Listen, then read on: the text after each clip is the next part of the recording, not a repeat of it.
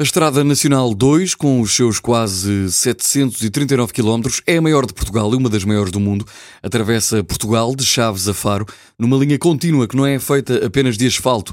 Esta estrada mítica com identidade própria é o mais belo caminho para conhecer pessoas e também as paisagens. No fundo, para conhecer Portugal. O escritor, o jovem escritor Afonso Reis Cabral, autor dos romances O Meu Irmão e Pão de Açúcar, decidiu percorrer a Estrada Nacional 2 a pé. Durante 24 dias, completamente sozinho, deixou que a estrada o guiasse, cruzou montanhas e planícies, mergulhou em rios, caminhou debaixo de tempestades e sob o sol ardente, mas, sobretudo, parou para conversar com quem encontrava. No fim de cada dia, publicava na sua página de Facebook um diário escrito no telemóvel relatando os principais eventos da viagem. Do telemóvel para o papel, este é o novo livro de Afonso Reis Cabral, Leva-me Contigo.